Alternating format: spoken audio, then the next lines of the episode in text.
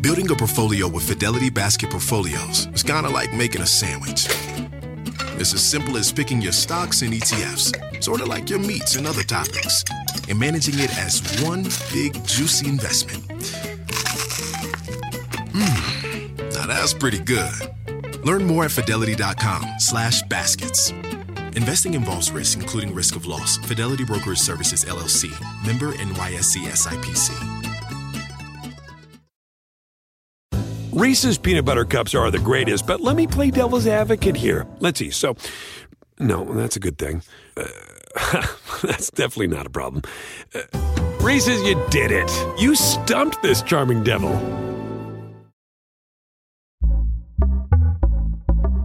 Pitaya. Hola, ¿qué tal? ¿Cómo les va? Bienvenidos. Me da muchísimo gusto saludarlos. Mi nombre es Felipe Cruz. Oigan, pues miren, vámonos hasta, ay, Dios mío, yo, no saben ustedes qué ganas tengo de conocer Puerto Rico. Me encantaría. Allá tengo un gran amigo, José. Fíjense que José Ramírez, que es un gran, gran, gran amigo desde hace muchos años, vive allá en Puerto Rico, pero él vive en Caguas, en, Puerto Rico. Y resulta que yo siempre que, que hablo con él, le digo, amigo, yo tengo muchas ganas de conocer San Juan de Puerto Rico. San Juan de Puerto Rico dicen que es un lugar tan bonito, tan bonito, que fíjense que había un compositor muy famoso llamado Don Noel Estrada. Don Noel Estrada compuso una canción que se llama En mi viejo San Juan. ¡Ay, Dios mío! Qué canción que, por cierto, en México la cantó don Javier Solís, el maestro Javier Solís. Fíjense que él la hizo muy, muy, muy famosa esta canción de En mi viejo San Juan. Bueno, en parte de, este, de esta comunidad, de esta localidad, hace 51 años, fíjense que un matrimonio conformado por doña Esther Freire y don Carlos Ponce, papá, miren nada más que chulada. Ustedes digan si no se antoja conocer este lugar o este sitio. Y bendita la gente que ha tenido la oportunidad de estar ahí, de verdad que sí. Bueno, pues doña Esther Freire y don Carlos Ponce, padre, eran un matrimonio que además de todo ya tenían eh, dos hijitos, hace 51 años se convirtieron en papás de Carlos Jr., Carlos Ponce Jr. Fíjense que la historia de este matrimonio, tanto de Esther y Carlos Ponce, el matrimonio, es muy interesante porque ellos son de origen cubano. De hecho, ellos vivían allá en Cuba y eran personas como la gran mayoría quienes nos tocan nacer en un país al que amamos, que ellos estaban contentos, estaban felices de la vida de haber nacido y vivido en Cuba y amaban muchísimo su patria. Pero también es una realidad, y es una realidad que la gran mayoría de nosotros conocemos, que las condiciones de vida de la mayoría de los cubanos no es precisamente la óptima, no es la mejor. Y miren, nos encantaría decir, ay, a nuestros hermanos cubanos les va de maravilla y viven una vida de ensueño y en un lugar paradisiaco. Eso sería lo ideal y eso sería muy bonito pero su realidad es otra y no dicho por mí.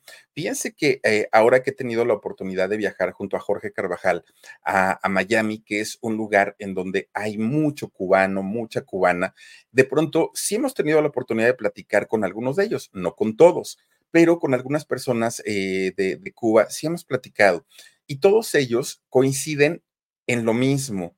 Yo no estoy en Miami porque me sienta gringo, yo no estoy en Miami porque haya querido dejar mi familia, porque haya querido dejar a mis hijos, yo estoy en Miami por mera necesidad, porque en mi país no, no nos iba bien. La situación es muy complicada. Y fíjense que de hecho platicaba yo con un médico eh, en un trámite que fue a, realizar Jorgito por allá.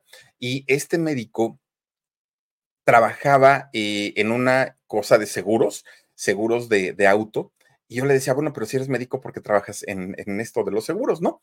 Y me decía, porque no tengo de otra, porque yo soy médico, pero me titulé allá en Cuba. Y en Estados Unidos tengo que revalidar materias para que me permitan, eh, pues ahora sí, trabajar en mi profesión. No puedo hacerlo. Ok, pues eso, eso es entendible. Y le dije, pero ¿por qué te saliste?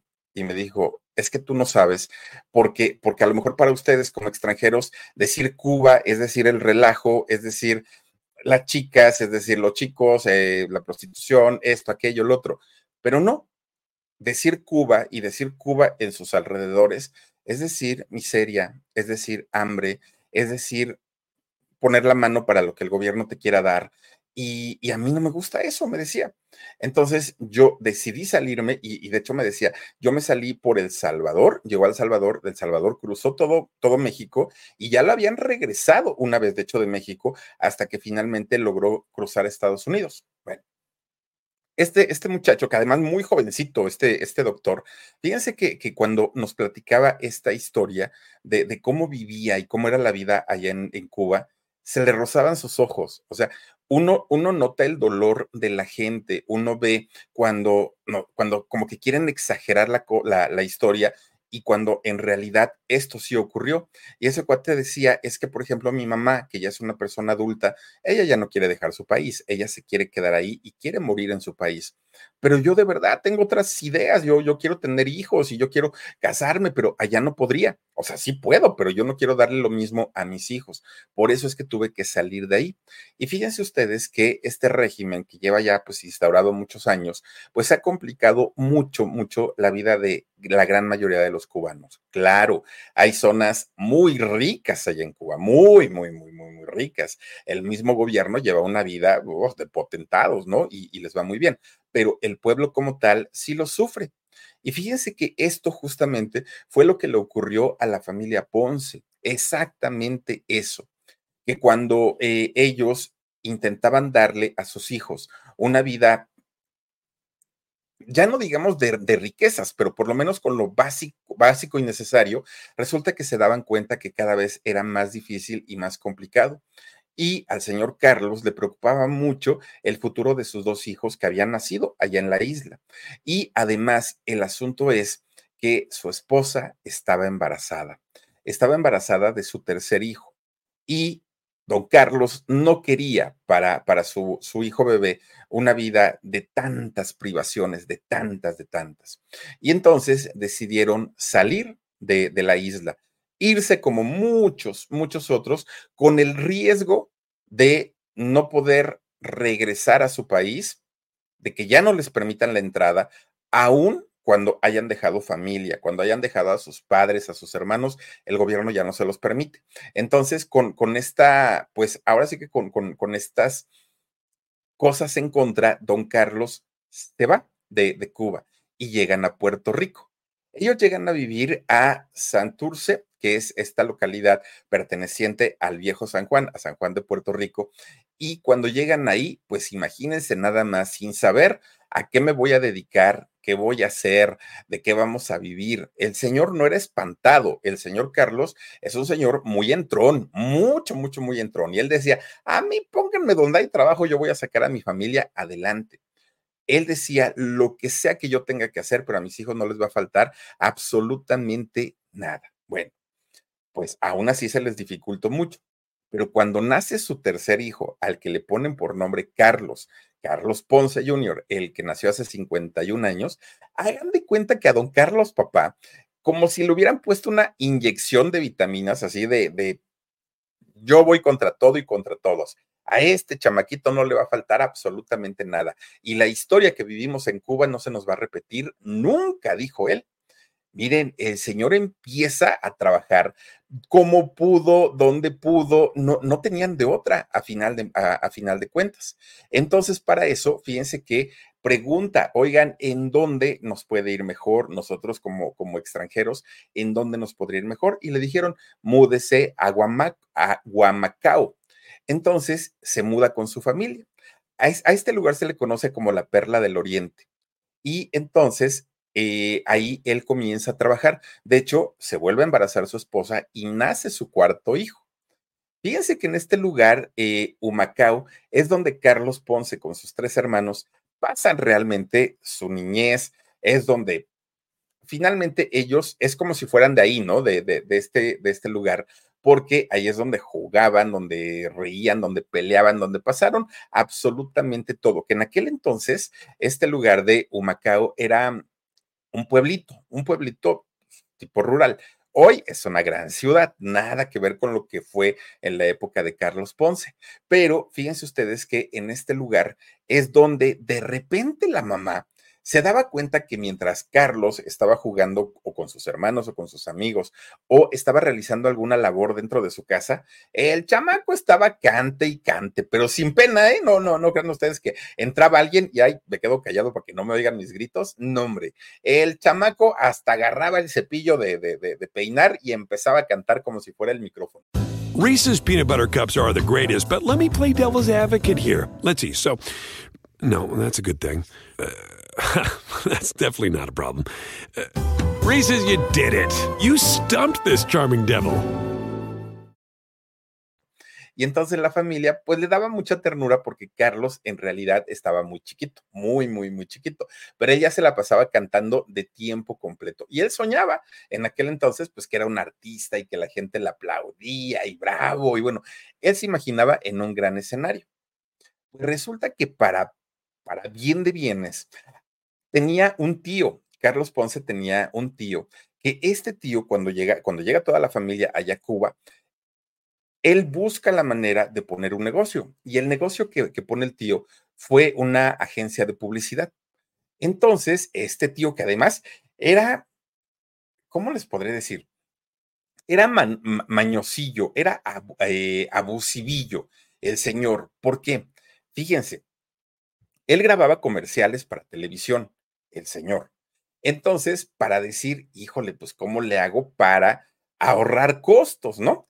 Entonces decía, ya sé, voy a decirles a mis sobrinos que ellos los voy a contratar como actores para que salgan en los comerciales a cambio de promoverlos y que al ratito pues vayan siendo conocidos en el mundo de, de, del modelaje.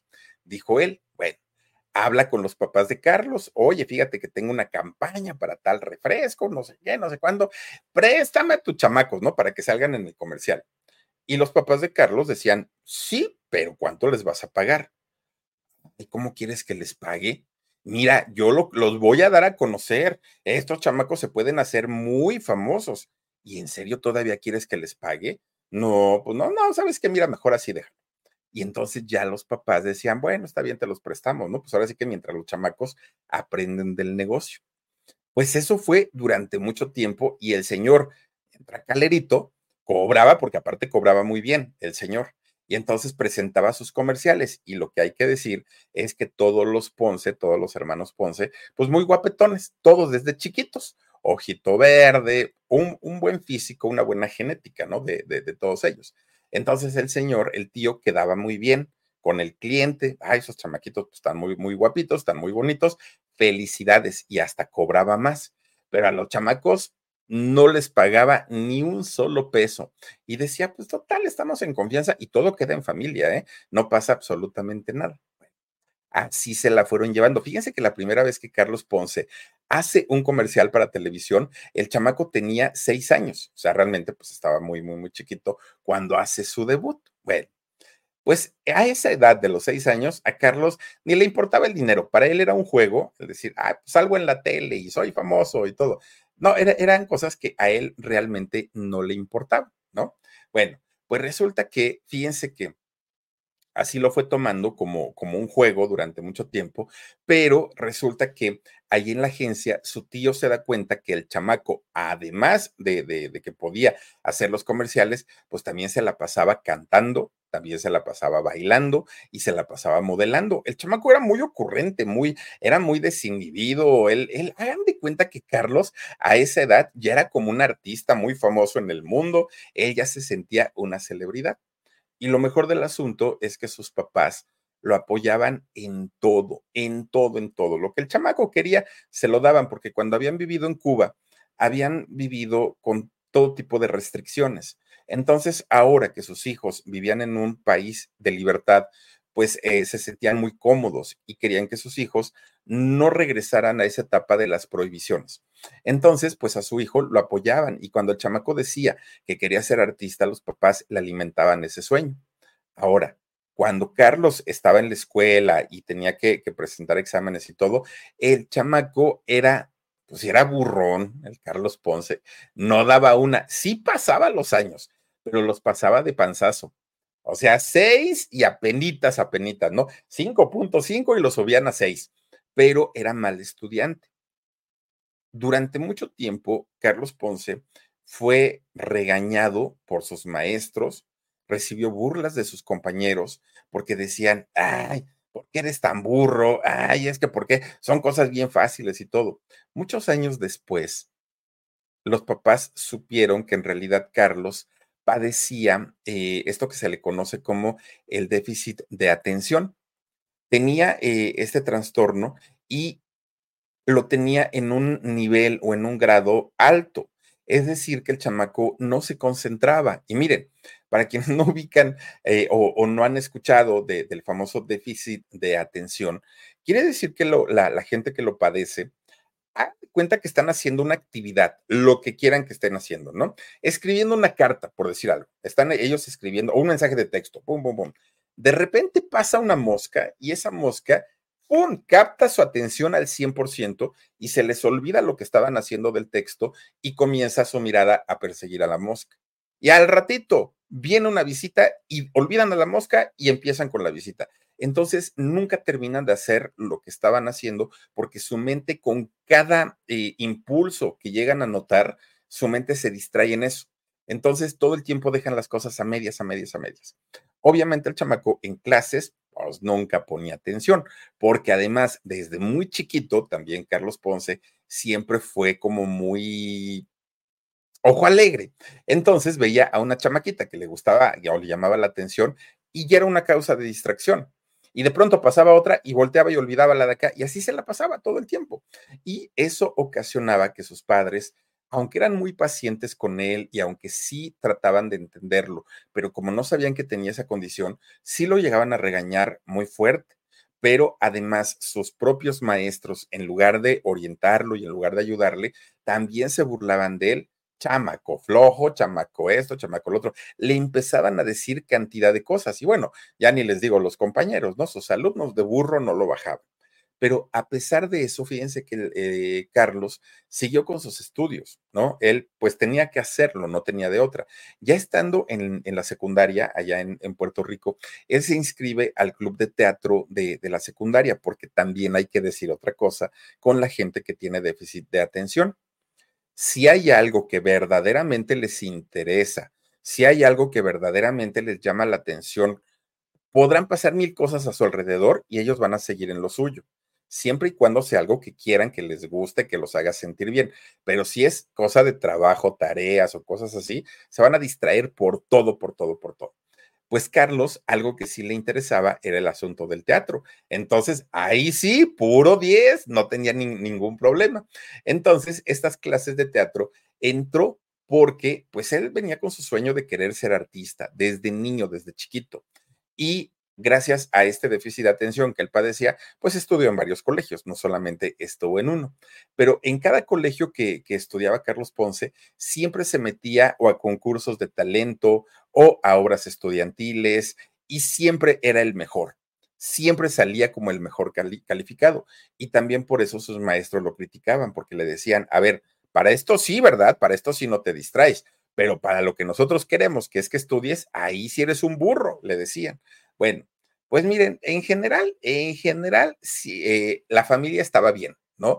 Carlos, mal que bien, estaba estudiando, el papá estaba trabajando, la mamá también, todo, todo, todo, todo, todo, todo muy bien, porque siempre, bueno, ellos venían de, de una familia en donde lo principal y lo que más les interesaba era el bienestar de sus hijos. Era lo que más querían. Bueno, pues resulta que de repente, don Carlos papá dice, ok, estamos muy bien en Puerto Rico, muy, muy, muy bien. En comparación con Cuba, bueno, de hecho no hay ni siquiera punto de comparación, estamos súper bien, pero yo quiero una mejor vida para mis hijos, dijo don Carlos, papá. Y para poder lograrlo, para poder tenerla, pues vámonos a otro lado, vámonos a Estados Unidos. Y deciden irse a Miami. Digo, pues venían de Cuba, ¿no? Una isla, se van a otra isla que era Puerto Rico, y ahora se iban pues a este paraíso que, es Miami, ¿no? El clima, la gente, aparte mucho cubano. Entonces dijeron, vámonos para allá. Se mudan a Cuba y Carlos tenía en ese momento 14 años. Llegan a Cuba y obviamente pues, los chamacos tienen que revalidar sus estudios, todos ellos, ¿no? Todos ellos. pero si algo le interesaba a, a, Carlos Ponce era todo lo que tenía que ver de sus materias que había hecho en teatro. Era lo principal, lo principal. Pues sí, él siguió participando en certámenes, bueno, en eh, eh concursos de talento, él siguió participando en obras de teatro y fíjense que llegó a ser nombrado el mejor actor estudiantil de la región sur de Estados Unidos. Carlos Ponce ya tenía un reconocimiento como actor y estaba bien chamaco, bien, bien, bien chamaco. De repente se iba a llegar la fecha en la que se iba a hacer un, concurso, pero un concurso prácticamente ya de una manera que abarcaba más estados, ¿no? De, allá de Estados Unidos. Este concurso se llama la Conferencia Teatral del Sureste. Esto se hizo en el año 1990. Para quienes resultaban ganadores de, este, eh, de esta competencia, se les otorgaba una beca pero en esta beca podían estudiar lo que los chamacos quisieran, lo que ellos quisieran, la universidad o cualquier otra cosa. Lo que ellos quisieran, eh, podían hacerlo. Pues resulta que Carlos gana eh, este, este concurso de 1990 y con ello gana una beca. Miren, sí ayudaba mucho que el chamaco era talentoso, sí, eso creo yo que fue de lo principal que le, que le benefició, pero también le ayudó mucho su físico, porque Carlos sí, como ya les decía, trae buena genética. Entonces, desde sus rasgos muy finitos, sus ojitos verdes, eh, vamos, su, sonrisa, era algo que, que, conquistaba y sobre todo a las chicas. Pero además, fíjense que Carlos parecía que se ejercitaba, pero en realidad ya era parte de su físico, ¿no? Ahora sí que se le daba. Y obviamente las chicas estaban encantadas, pero encantadas de la vida de estar cerca de Carlos. ¿No? Pero fíjense que aunque muchas, muchas, muchas chamacas estaban vueltas locas con él, había una que había llamado la atención de Carlos cuando él era muy chamaco. Esta muchachita también era de, padres cubanos. Esta muchacha era Verónica Ríos. Resulta que los papás de, ella habían salido igual que los papás de Carlos de, de Cuba y se habían, eh, pues habían llegado allá a Miami. Reese's peanut butter cups are the greatest, but let me play devil's advocate here. Let's see. So, no, that's a good thing. Uh, that's definitely not a problem. Uh, Reese's, you did it. You stumped this charming devil. Llegaron con todas las condiciones en contra. Parecía que ellos nunca iban a poder hacer nada en la vida. Esta chica tenía un hermano de nombre Marco pues Marco se aferró tanto, tanto, tanto a, pues al sueño, al sueño americano, que fíjense que hizo este muchacho junto con su papá, que la familia progresaran tanto y a final de cuentas Marco se convirtió en senador allá en Estados Unidos. Este muchacho que sus papás eran de orígenes cubanos. Y Carlos veía todo eso y él decía, no, claro, este es el país de las oportunidades y cualquier cosa que se quiera lograr con esfuerzo, sí es posible. Ven. Carlos era como, como su fuente de inspiración esta familia, la familia Ríos. Pero además su interés estaba puesto en Verónica, una muchacha muy, muy, muy, muy, muy bonita. Cuando, cuando Carlos le cuenta a Verónica Ríos sus intenciones de convertirse en un artista, sus, sus intenciones de ser actor, ella le aconsejó que lo estudiara pero de manera profesional y es cuando Carlos entra al Conservatorio de Artes Nuevo Mundo, allá en Estados Unidos. Que este, este instituto, el conservatorio, es parte de, de la Universidad allá de Miami. Entonces pudo entrar con la beca que había ganado en aquel concurso que hizo. Carlos estaba feliz de la vida empieza a estudiar ya en, en este eh, conservatorio, que ustedes imagínense, ya es a un nivel superior, ¿no? Estaba él muy entrado en sus estudios, cuando de repente llega una persona la, de, la, escuela, del conservatorio, y pide hablar con él. Carlos, muy sacado de onda, porque decía, bueno, pues, pues como que ¿quién me, quién me busca y por qué. Resulta que, fíjense que era un ejecutivo de Univisión. ¿Qué pasó, Marcito, con las imágenes ahí? No sé qué, qué ocurrió. Este, este, señor era un, un ejecutivo de Univisión, de la televisora, ¿no? De allá de Estados Unidos. Y este señor le dice que le ofrecía trabajo a él, ¿no? Obviamente tienen sus conexiones, la eh, Univisión, Telemundo con las eh, escuelas y todo esto. Van ellos y, a veces entran a las clases, bueno, no a las clases, por fuera y van viendo quién tiene talento, quién no tiene talento. Entonces vio a Carlos y este ejecutivo le dice que lo quería contratar para conductor de un matutino en eh, Univisión. Este matutino se llamó Hablando. Y Carlos le dijo, ok, sí, pero hay un detalle, que yo estoy eh, pues en la escuela, ahora sí que tengo que estar estudiando, entonces pues si me dejan hacer las dos cosas, yo encantado de la vida. Pues resulta que, fíjense que eh, uno de sus profesores de ahí del, del conservatorio le dijo, a ver muchacho, no puedes, ahora sí que como decimos en México, eh, chiflar y comer pinole, no se puede. O estudias o trabajas, pero decídete, porque aquí no vas a venir a perder el tiempo. Y Carlos dijo, pues me voy a trabajar. Si ya me quieren para conductor, pues dejo la escuela y me pongo a trabajar. Con lo que no contaba Carlos Ponce en, aquel momento es que fíjense que en 1993, es decir, tres años después, el matutino terminó. Terminó y Carlos Ponce se queda sin escuela, pero se queda sin trabajo, que fue lo peor, que, lo, lo peor del asunto.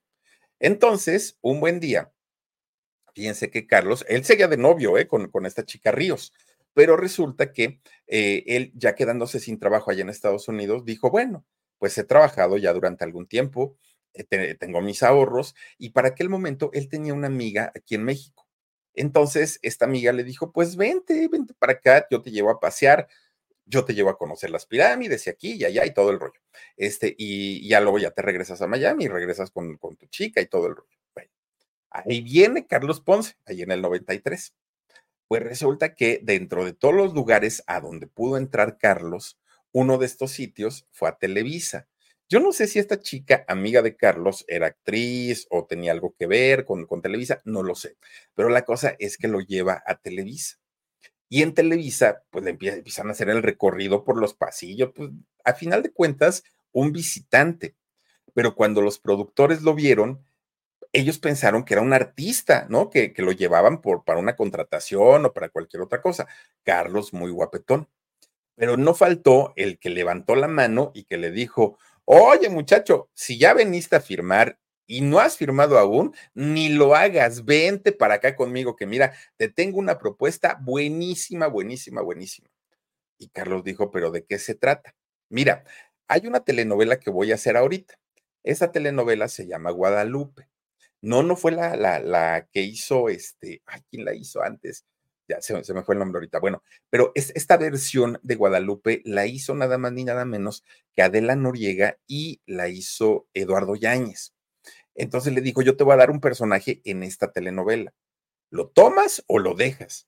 O sea, Carlos Ponce lo agarraron en curva porque él en realidad no venía a buscar trabajo, él venía solamente de visita.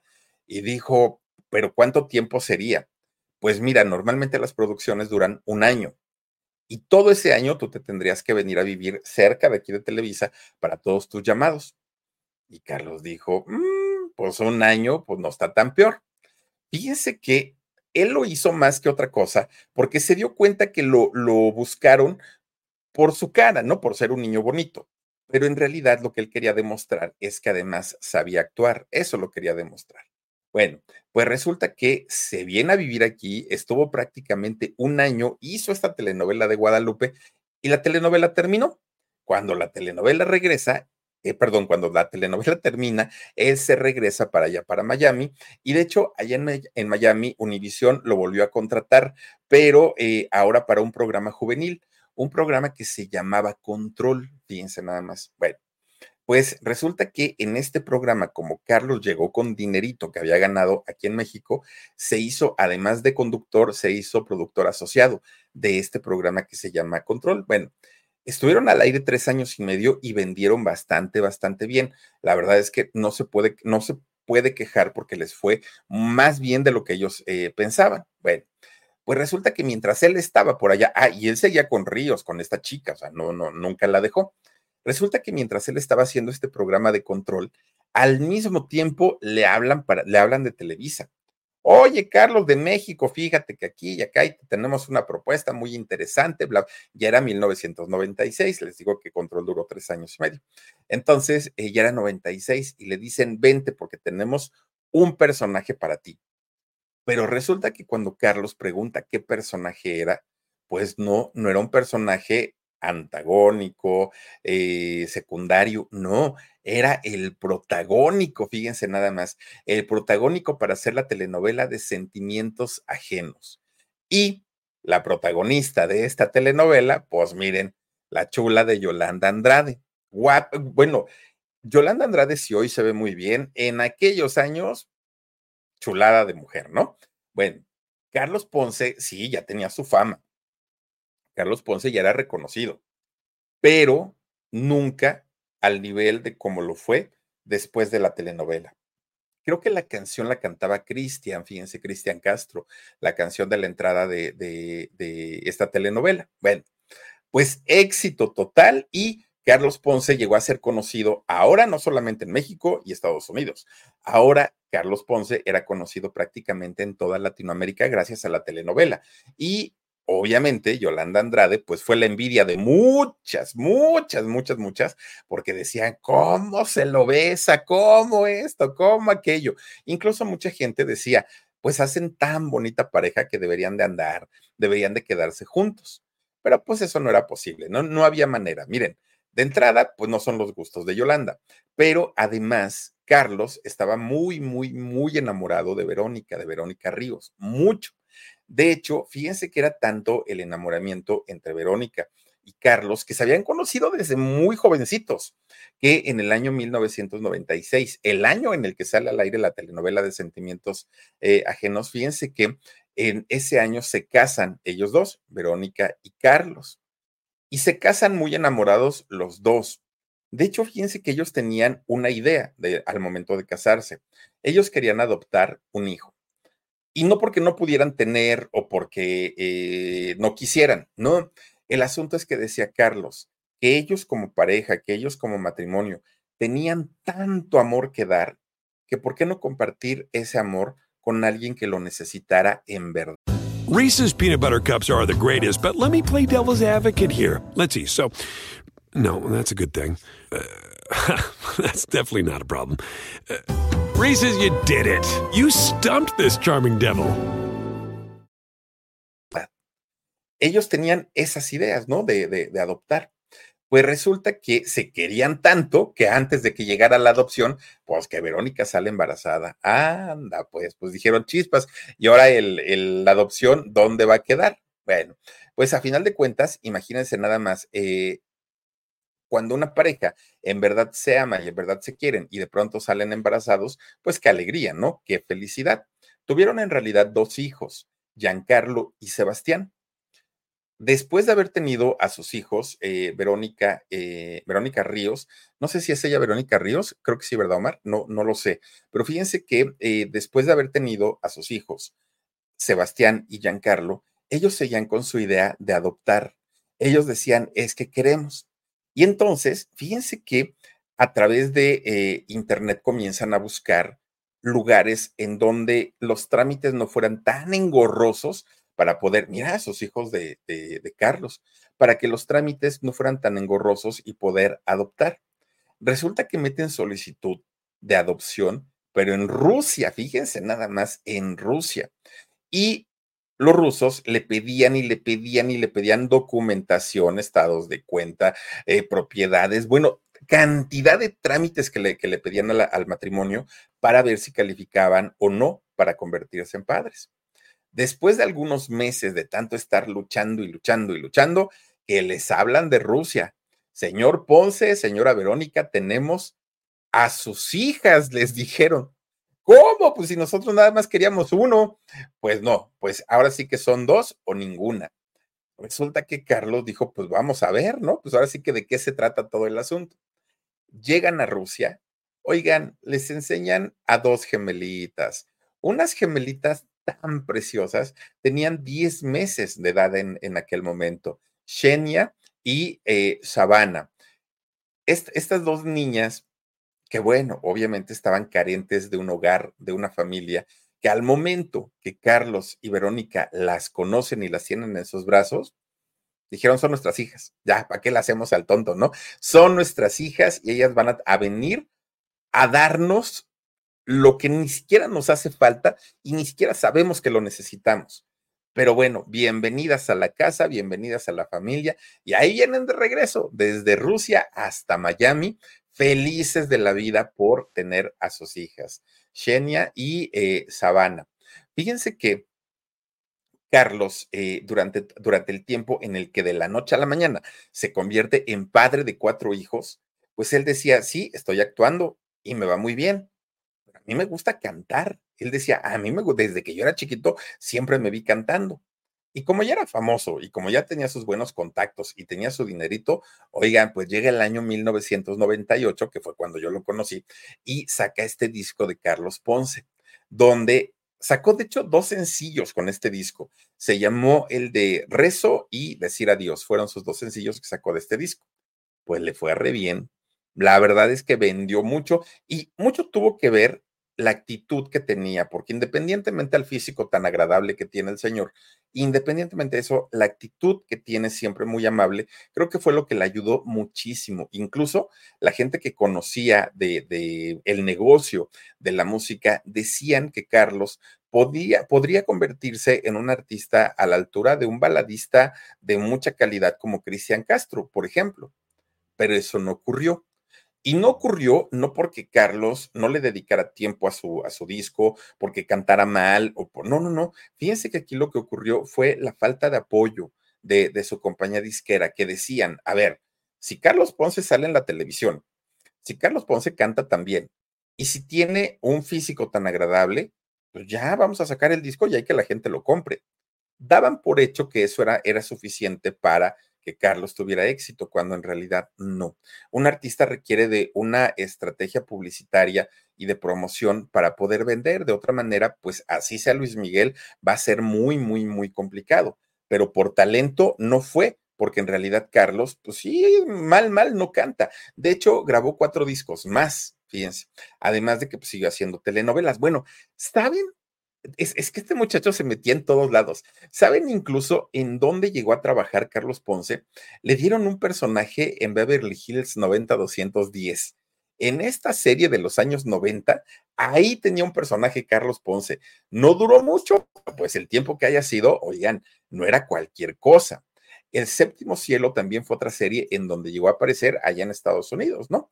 Pero a la par, es, es que miren, Televisa cuando, cuando contrata a Carlos Ponce, le dijo, aquí puedes hacer tu carrera y aquí te puedes quedar y hay muchos actores que aquí han envejecido con nosotros y todo.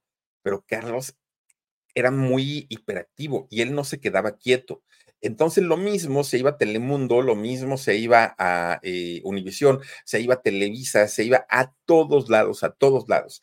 Que eh, vino aquí a México, hizo una, una telenovela que era Pecados con, Sin Pecado Concebido, se llamó, que de hecho en esta, en esta telenovela sale la gaviota, la hizo la, la, gaviota, ¿no? Bueno, todo estaba perfecto en la vida de Carlos Ponce, todo era felicidad, todo era eh, pues trabajo, ganancias, una familia preciosa, perfecta, todo muy bien. Pero miren, no se puede tener todo en la vida, no se puede tener una vida perfecta. Lo, lo negativo o lo malo en la vida de Carlos Ponce era el exceso de trabajo, porque cuando no estaba de viaje, cuando no estaba en giras, cuando no estaba en promociones, cuando no estaba en conciertos, cuando no estaba, bueno, el, el chavo no tenía realmente tiempo para ni para él, ni para él. Y fíjense ustedes que desafortunadamente tenía poco tiempo para ver a Verónica, su esposa, y a todos, a toda su familia, a sus cuatro hijos.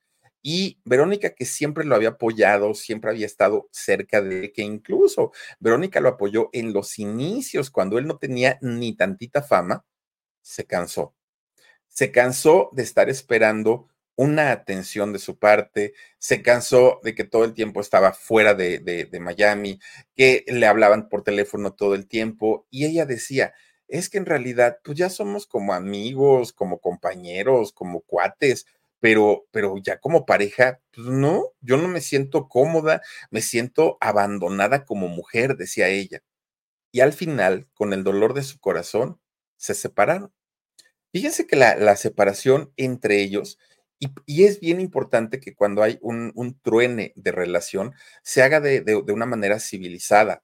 ¿Y saben por qué?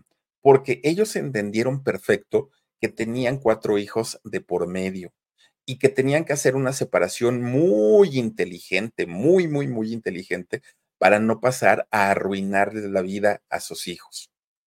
No les fue fácil, no les fue sencillo, pero fíjense que la, la relación tronó de una manera sana, creo yo, y los dos entendieron que era necesario. Al pasar el tiempo, ellos lograron tener una relación muy cordial, muy de amigos. Eh, ellos se separaron, de hecho, desde el año 2008, pero hasta el 2010 lograron, por el asunto de los hijos y todo esto, lograron finiquitar su matrimonio. Dos años estuvieron en, en ese inter, sin pleitos, sin nada, o sea, todo muy, muy, muy, muy, muy bien. Los niños, los cuatro niños, se quedan obviamente con Verónica, con su mamá. Y Carlos, cuando está en Miami, cuando tiene oportunidad, va y los visita y se pasa los días enteros con, con ellos, ¿no? Pues bueno, después de haberse eh, divorciado de Verónica, fíjense, ellos se separaron en el 2008, pero Carlos esperó hasta estar divorciado dos años para entonces poder iniciar una relación nueva, ¿no? Con una actriz, una colombiana bien guapa, una güerita llamada Jimena Duque. Fíjense que cuando, cuando Carlos inicia esta, esta relación con Jimena, Jimena Duque, fue porque eh, Carlos pues andaba por ahí estoqueando, creo, creo, creo, que sí se dice así, ¿no, Mar? Estoqueando las redes sociales. Entonces estaba buscando, pues obviamente, chicas en, en Instagram. Y entonces le aparece el perfil de Jimena Duque. Y Carlos le pone seguir. Muy abusado el muchacho. Y entonces Jimena se da cuenta, lo saluda, él también la saluda, se empiezan a, contactar a través de Instagram y a partir de ahí la pareja pues como que empezó a, relacionarse. Cuando se vieron en persona pues dijeron de aquí somos. Además una pareja de guapos, los dos muy galanes. Fíjense que ella, eh, Jimena Duque, una mujer muy tradicionalista, ella quería el vestido blanco, que la pidieran, eh, la boda por la iglesia, todo así como, pues como lo sueñan normalmente las chicas, ¿no? Pero Carlos ya venía de un divorcio, ya tenía cuatro hijos, ya no era como tan importante ese trámite. Entonces, él le dijo, mira, lo único que yo te puedo ofrecer, pues es que nos vayamos a vivir juntos. Reese's peanut butter cups are the greatest, but let me play devil's advocate here. Let's see. So, No, that's a good thing. Uh, that's definitely not a problem. Uh, Reese's, you did it. You stumped this charming devil. Pero si tú estás esperando a que yo te proponga matrimonio y todo, la verdad eso no va a pasar. Y no te voy a mentir ni te voy a hacer perder años de tu vida. Eso no va a suceder porque yo no me quiero casar, pero vámonos a vivir juntos. Ya, si, si nos entendemos, nos quedamos así y si no, cada quien que regrese a su vida y punto. Y esto le dolió mucho a Jimena porque ella sí quería en realidad eh, casarse con, con él. Y fíjense ustedes, pues que no aceptó, no aceptó el, la propuesta o la proposición de Carlos y solamente duraron cinco años. Después de esto, Carlos tampoco se vuelve a relacionar con alguien, sino él sigue trabajando y procuraba estar muy cerquita de, sus hijos. Procuraba en la medida de sus posibilidades, ¿no? Pero fíjense ustedes que de repente, un día, Verónica, su ex esposa y la madre de sus hijos, le habla muy desesperada a Carlos Ponce, muy, muy, muy, muy desesperada. Fíjense que habían detectado que eh, Xenia, la, la hija, una de las hijas de las gemelitas, estaba muy mal, muy, muy, muy, muy, muy, pero muy mal. ¿Cuál era el problema? Esta chica comienza a padecer depresión y ansiedad, que de verdad, miren, sí, el COVID muy malo, sí, cualquier otra enfermedad es muy mala. Y muchas veces a las enfermedades emocionales no se les da tanta atención porque uno dice, está triste, ah, está loca, luego se le pasa. Y no se les da la atención de vida. Bueno, pues resulta que Carlos pues dijo, pero pues yo siempre que la veo, la veo bien, yo siempre la veo normal, como, como cuál es el problema con ella. A lo mejor está triste, a lo mejor algo le ocurrió, pero mira, pues apapáchala, ya cuando yo vaya, pues ya como que, como que platico con ella, pero pues no, no, no, no le des tanta importancia.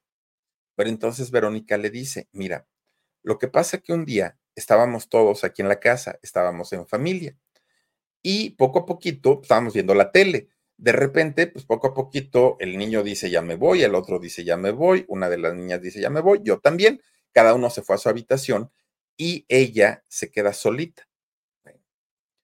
Mientras se queda sola, esta chica comienza a tener un ataque de ansiedad que para quien nunca ha padecido un ataque de ansiedad, felicidades. Y quienes hemos padecido un ataque de ansiedad, es horrible. Comienzan las palpitaciones, comienza uno a sudar, dan ganas en ese momento de arrancarse la ropa, salir corriendo, no escuchar a nadie. Bueno, es, es de verdad, hay de grados y de niveles, pero un ataque de ansiedad es terrible y lo que le sigue, terrible. La gente se ha quedado en un ataque de ansiedad. Bueno, pues resulta que esta chica, en, el ataque de ansiedad tan severo que le dio, agarra unas tijeras y miren, empieza a cortarse el cabello, pero una hermosa cabellera que además tenía, toda, toda, toda, toda, hasta llegar a cansarse, imagínense nada más, hasta que llegó a cansarse y se quedó dormida, dejando todo el cabello tirado a un lado y ella dormida por otro lado. Al otro día, pues todos bajaron a desayunar, normalitos, ¿no? Ya, vénganse, ya están los hot cakes, ya está la leche caliente, órale. Y de repente llega esta chica y se sienta a la mesa. Toda mochada de por todos lados, toda, toda, toda. ¿Qué te pasó? le dijo su mamá. ¿De qué? ¿Qué tienes? ¿Pero de qué? Mira la cabeza, que no sé qué. No sé. Nada. No sé. Híjole, ahí fue donde la mamá reaccionó. Ahí fue donde dijo, esto no está normal y donde le habló a Carlos y le dijo, esto no está bien. Ahí fue también donde Carlos Ponce cayó en cuenta de lo que había ocurrido. Habían dejado pasar señales que la chica sí les había dado, habían ignorado cosas que la chica sí les había comentado y que pues lo minimizaron y dijeron que nada había pasado. Lo peor del asunto es que una vez habiendo pasado este episodio de, ansiedad, Fíjense que la chica comienza a alejarse de su familia. Ya no quería estar con ellos, pero además se encerraba día y noche en su cuarto y no le abría nadie y agua si alguien le tocara. Además se la pasaba dormida todo el santo día y toda la noche, o de plano no dormía nada, ¿no? O era una o era la otra. Y si iba a la escuela, porque muchas veces faltaba, si llegaba a ir a la escuela, no hablaba con nadie, con nadie, con nadie, no presentaba las tareas, en fin, la chica empezó a padecer muchísimo, muchísimo. Y comienza a tener miedo la familia, refiriéndonos a Carlos Ponce y a su esposa Verónica, bueno, a su ex esposa Verónica, que la chica en algún momento intentara hacerse daño. Porque estas cosas así pasan. Y, y, decía Carlos Ponce, es que yo recuerdo la imagen de Britney Spears siendo una mujer muy bella, siendo una mujer muy exitosa, cortándose el cabello de la misma manera y que después incluso tuvieron que limitarle en todos los sentidos y darle la custodia de su vida al padre de ella, ¿no? Entonces decía Carlos, es muy doloroso ver eh, a un hijo padecer de esta manera y todo por mi culpa, decía Carlos. ¿Y por qué por su culpa?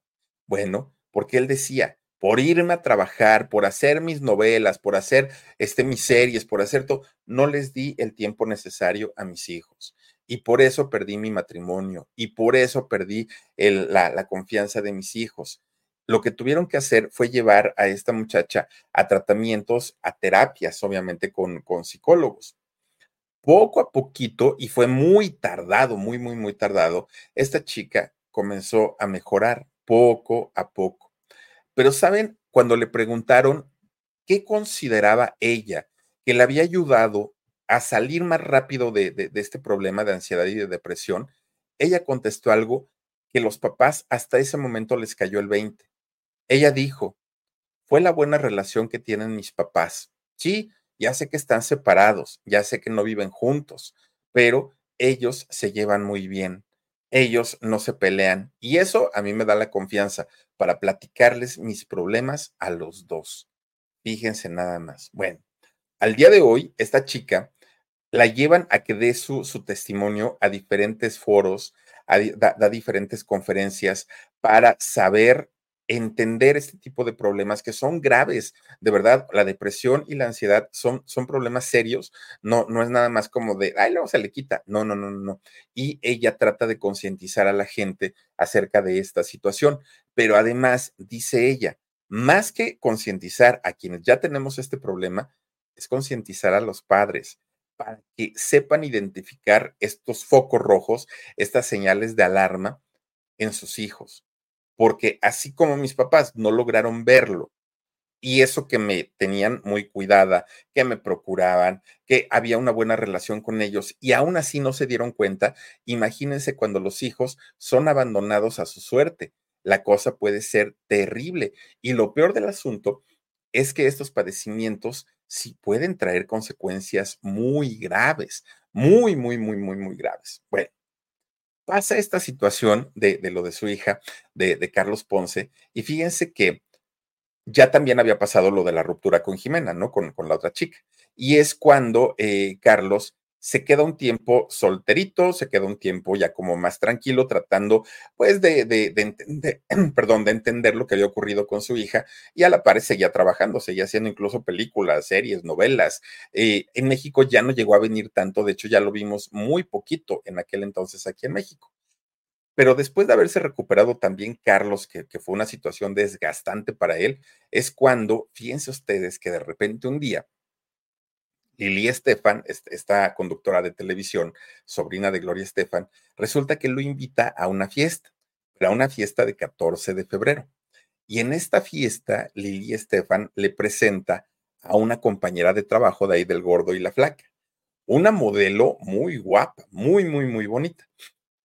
Por cierto, mexicana ella, Karina Banda.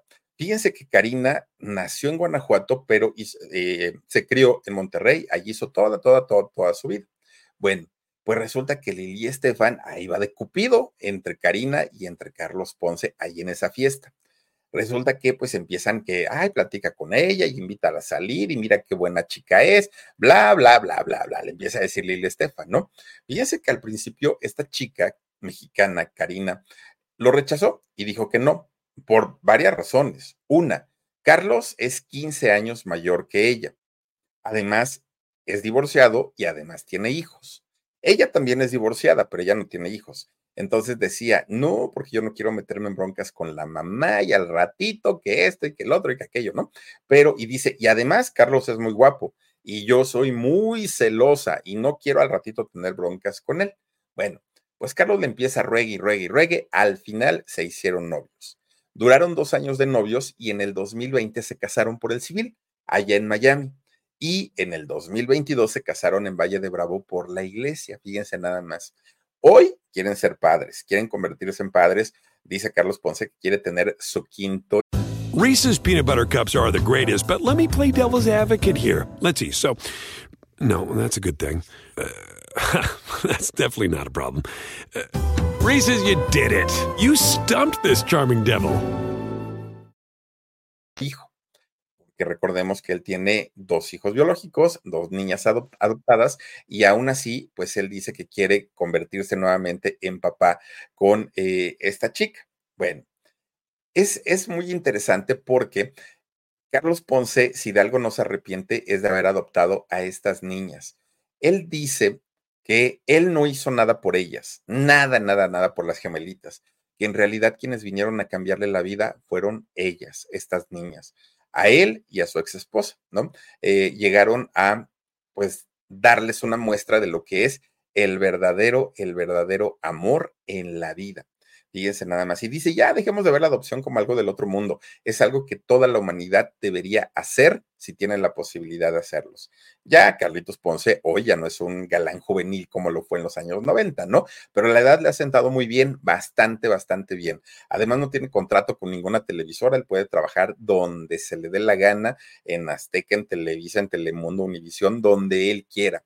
Y fíjense que si algo se le puede aplaudir a este muchacho es que nunca ha necesitado de eso, justamente de un contrato que lo force a permanecer en algún, en algún lugar de trabajo. él se busca sus propias oportunidades y en estos 30 años que tiene trabajando ha estado en por lo menos 24 proyectos entre telenovelas, entre series y todos los trabajos que ha realizado, por lo menos son 24 los que ha hecho Carlos Ponce en esos 30 años de carrera. Pero miren, muy interesante todo lo que eh, ha pasado, está muy joven todavía y seguramente va a seguir trabajando durante mucho tiempo pero hasta ahorita, hasta este 2024, es así como vive su vida el mismísimo Carlitos Ponce. En fin, oigan, pues hasta aquí con la historia de hoy y antes de despedirnos y agradecerles mucho su presencia, vamos a despedirnos con saluditos, mi queridísimo Edgar Omar Benumea. Eh, a ver si nos regalan saluditos, chicos. Griselda Cuevas. Dice, sí, Philip, es algo muy feo. Pienso que mi hija le pasó. Eh, dice, por, le, porque le, quise, le pusieron mal la anestesia. Ay, Dios mío, Omar, me lo cambiaste. Em, híjole, a ver si ahorita lo, encontramos. Martita Lara dice, Philip, ya, eh, ya llegué tarde, pero ahorita le regreso. Mientras veo un poquito de tu en vivo. Un fuerte abrazo desde Monterrey, Nuevo León. Gracias, Martita. Te mando un beso. Aquí está, no. Dice Anilú, yo sufro de ataques de ansiedad, de pánico y mi hija también, ansiedad generalizada. Es horrible, es exceso de estrés y por algún evento post-traumático. Ay, Anilú, híjole, yo, yo de verdad, miren, Omar Benumea, que, que está aquí, me ha visto en esas crisis y, y Omar, de verdad, el día que me dio una, casi se me muere del susto. Mejor yo lo estaba tranquilizando, porque de verdad este tipo de ataques de ansiedad son espantosos. Aquí está el de Griselda Cuevas. Gracias, Omar. Dice, sí, los, sí, dice, lo supe de la ansiedad porque mi hija lo vivió el año pasado. Después de un parto, duró todo el año y supe que es algo muy fuerte. Y mi hija sentía que tenía todas las enfermedades. Es que, aunque no lo crean, uno siente que se muere en esos momentos. Es, no es exageración, es real y hay gente que sí se muere. Entonces, pues, pues es, es terrible. Josefito Oliveros, muchas gracias. Dice, buenas noches, Philip. Dice, huesitos y Omar, un cierro mis ojos con todo cariño. Josefita, gracias, gracias siempre por tu cariño. Yesenia, Yesenia Núñez, muy bonita historia, Philip. Felicidades a este gran actor. Bendiciones, Philip. Yesenia, te mando un besote, muchas gracias. Guadalupe Antonio Gutiérrez dice, excelente como siempre, mi Philip. Muchas gracias, Guadalupe. Un beso para ti.